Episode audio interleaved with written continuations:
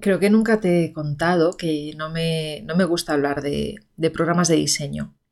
Pero es verdad que voy a hablar de Figma hoy, así que te diré que el motivo es básicamente que considero que Figma de alguna forma pues ha revolucionado nuestra manera de trabajar, ¿no? ¿Y por qué? Bueno, pues sobre todo por ese aspecto colaborativo que tiene.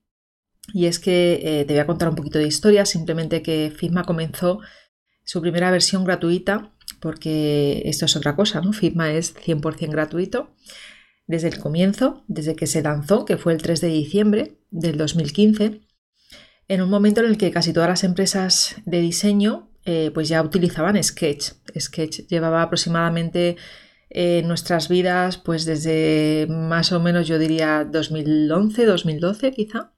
Eh, cuando llegó, que llegó en el 2010, la verdad es que se posicionó enseguida entre las primeras, los, bueno, entre los primeros programas de diseño que se empezaron a, utilizar, eh, que sustituyeron de alguna forma pues, a otros programas que había antes, como puede ser Photoshop o, o Illustrator. Sé que hay gente que usaba Illustrator también en aquella época. Yo casi ni me acuerdo, ya hace muchos años, ¿no?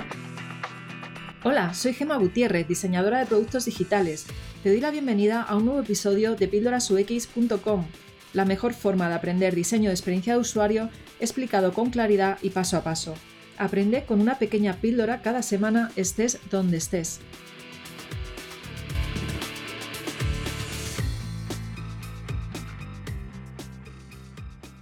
Como te decía, en el 2010 entra Sketch, prácticamente se queda con toda la cuota del mercado porque realmente fue un antes y un después. Era una maravilla trabajar con Sketch, lo sigue siendo, pero eh, está de alguna manera comiendo terreno, comiendo terreno hasta el punto de que yo creo que, bueno, Sketch debería estar bastante, la gente de Sketch debería estar bastante preocupada. Y además, durante la pandemia, el año pasado, pues muchas empresas tuvieron que empezar a teletrabajar cosa que ojalá hubiera llegado antes, pero no llegó hasta la primera oleada ¿no? de, del COVID. Y esto benefició de alguna forma a muchas empresas como Figma. Eh, ¿Por qué? Pues porque tenían programas, de, programas colaborativos. ¿no? Hablo de Figma, eh, sé también que ha beneficiado muchísimo a Zoom, que ya conocerás Zoom para hacer videoconferencias. Eh, también sé, por ejemplo, una startup de aquí de Madrid que, que es para aprender inglés Lingo Kids, ¿no? que es para aprender inglés para los niños. También escuché una entrevista con ellos que decían que, que sí, que, de alguna forma, pues que, claro, como no, los niños están en casa, pues muchas más suscripciones, ¿no? Mucha más gente pagando porque eh, pues estén ahí estudiando inglés a través de esa aplicación, ¿no? Y, y, así con muchos otros productos y servicios digitales. Al final es verdad que la pandemia ha traído consigo muchísimas cosas malas, pero hay otras que no han sido tan malas, ¿no? Como puede ser el avance a nivel digital. Pero este episodio no es para hablar del avance a nivel digital, discúlpame porque como intento no leer el guion, pues me voy por las ramas, cosa que me, suele pasar. Y eh, volvemos otra vez a Figma y contarte pues que yo me acuerdo que en el 2018 yo que leo bastantes artículos en Medium, ¿no? De diseño, supongo que tú también lo harás, pues recuerdo que ya en el 2018 hace esto tres años, eh, ya empecé a leer que equipos de diseño bastante grandes, de empresas como por ejemplo Atlassian, eh, se estaban pasando a Figma, estaban dejando Sketch atrás y pasándose a Figma. Y el motivo principal era precisamente porque podían trabajar en remoto en el mismo documento, pues eh, varias, varias personas, ¿no? En el mismo documento de diseño. De hecho, el equipo de diseño de Atlassian, que tiene, tiene un perfil en Medium, donde publican un montón de artículos sobre diseño. A finales del 2019 contaban cómo su equipo de diseño de Trello, que es una herramienta muy conocida, seguro que la has utilizado alguna vez, pues como su equipo de diseño que está al 100% en remoto utilizaban Figma, ¿no? Y, bueno, lo explican en un artículo que te dejaré en las referencias. Así que como te decía, eh, la ventaja principal que, ha hecho que se posicione tan bien en el mercado, ¿no? Ha sido precisamente que, que este programa de diseño pues es 100% colaborativo que varias personas pueden estar en tiempo real conectadas a este programa y diseñar juntas. Y también hay otra ventaja eh, que es eh, precisamente es 100% gratuito porque Sketch, si no me equivoco, tiene todavía la trial de no sé si son 15 días o, un mes, pero luego tienes que pagar, ¿no?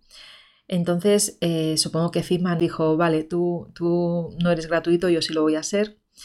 Y además voy a ser colaborativo y además eh, pues voy a poner más extras, más cositas. Voy a, digamos que voy a hacer un sketch mejorado, ¿no? Y de hecho hace unos días eh, en Twitter encontré que un diseñador decía Figma es como sketch pero en, el navegador y con una colaboración a tiempo real. En realidad es verdad que, Sketch ya se ha puesto las pilas y también han conseguido ¿no? que sea colaborativo, pero no es igual lo he estado utilizando recientemente y no, y no es igual, ¿vale? No tiene la misma experiencia. No tiene la misma experiencia porque lo que hace es subirlo a un repositorio y también cuando noto que, o sea, estás trabajando en Sketch y notas de repente cómo se actualiza la pantalla, bueno, no sé, no me acabo de convencer. Es verdad que ya llevo un año trabajando en Figma, creo que me costaría, un poquito si tuviera que volver a diseñar con Sketch. Y sin embargo, llevaba cinco años ¿eh? diseñando con Sketch o más. Yo, creo que llevaba desde el 2014. ¿Por qué estoy hablando hoy de Figma? Pues porque quiero contarte todas las ventajas que tiene con respecto a Sketch. Tiene, por ejemplo, la ventaja de poder crear un prototipo navegable. Tiene la ventaja de diseñar componentes interactivos y que tienen variables, ¿vale? De esto, de hecho, voy a hablar en un taller que voy a dar esta semana a, mis estudiantes de Tribux. También tiene una, una comunidad de diseño muy, muy, muy activa que ofrece muchísimas plantillas, muchísimos plugins. Yo creo que es imposible utilizar todos los plugins que hay en Figma. Y luego tiene otra ventaja y es que puedes conectarte tanto a través de su navegador o descargar la app y sirve tanto para Mac como para PC. ¿vale? Y esto era otro de los problemas que tenía yo muchas veces con mis estudiantes y es que no tenían un MacBook Pro, no tenían un Mac para poder eh, pues trabajar con Sketch, ¿no? Y no todo el mundo eh, pues tiene por qué comprarse un Mac. Que, a ver, que sí, que quiere ser diseñador, vale, pero cuando lo sea, pues ya me compraré uno o me lo dará la empresa. Pero mientras tanto, pues un PC me sale más barato, ¿no? Así que eso es una realidad. Así que no solamente es que sea colaborativo a tiempo real, sino que, bueno, pues tiene todas estas otras ventajas que te decía, ¿no? Es verdad que están empezando a limitar, por cierto, la, la versión freemium, ¿no? Que es esa versión en la que tú utilizas el programa sin eh, pues sin pagar, ¿no? de forma gratuita. La están empezando a limitar, han limitado ya las páginas, aunque hay un plugin para, para poder crear más páginas, pero están limitadas a tres páginas máximo por documento.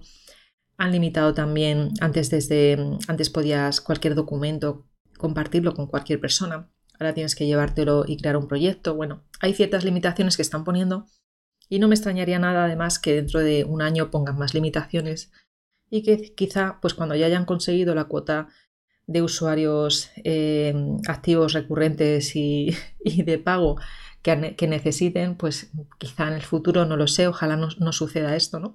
Pero quizá sea 100% de, de pago. Y bueno, pues, ¿qué más cositas tiene así? Que puedes importar ficheros de Sketch y pasarlos a Figma. De hecho, eh, recientemente he hecho eso con, un diseño de, una página web que estaba hecho en, en Sketch y lo he pasado a Figma eh, de la empresa de Shaper, en la que he entrado recientemente, que han conseguido además hacer que la interfaz de usuario eh, y la experiencia utilizando el programa pues sea muy muy parecida, por no decir igual, a la de Sketch, por lo tanto la curva de aprendizaje es muy baja, enseguida te haces con el programa.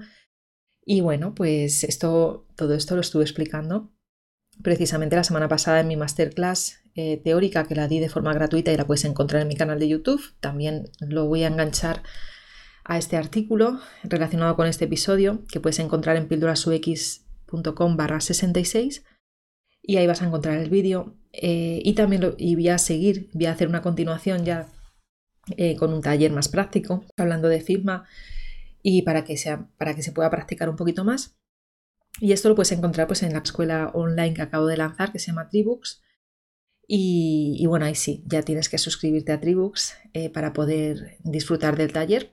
¿Qué más quería decirte? Pues ya para despedirme, bueno, la verdad es que hace ya como dos semanas, creo, tres, he perdido la cuenta, que, que no publicaba. Yo dije que a finales de junio terminaba el podcast o esta semitemporada para descansar ya los meses de julio y de agosto y de ir preparando ya la vuelta de vacaciones. Y decirte que si te ha gustado este, mm, este mini episodio, pues que te suscribas porque yo los estoy también mandando a, al email. A tu email eh, te puede llegar si te suscribes a mi newsletter en pildorasux.com barra newsletter y ahí suscríbete.